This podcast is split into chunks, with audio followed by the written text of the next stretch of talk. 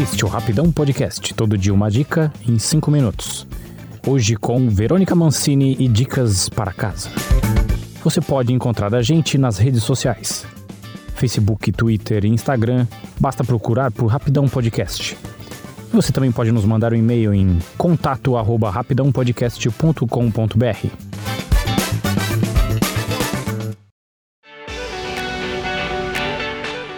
Olá! Hoje nós vamos falar de um tema que eu amo muito e eu nasci para viver e aproveitar: o aconchego.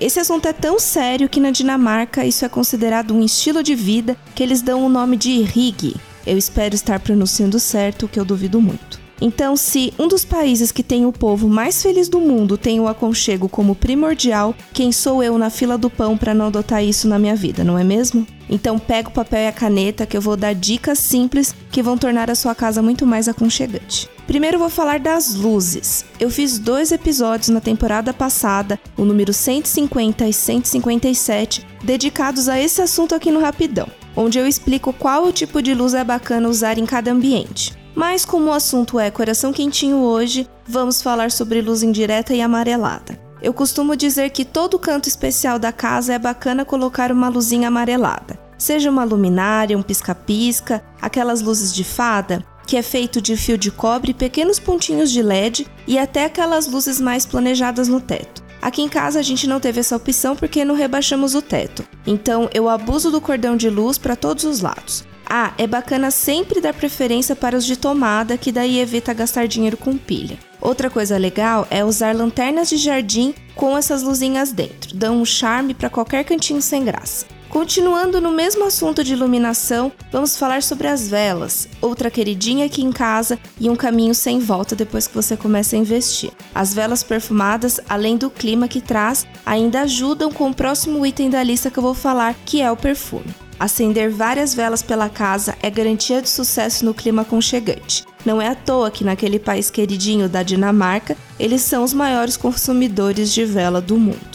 Não podemos esquecer também das velas de castiçal, e pode tirar da cabeça que só existe aqueles modelos antiquados. Hoje em dia tem castiçais bem modernos e de diversos formatos. Sem contar que a novidade do momento são as velas retorcidas e coloridas. Tem vários do-it-yourself na internet ensinando a fazer. Todos esses modelos, além do princípio do aconchego, contribuem também para decorar a sua casa.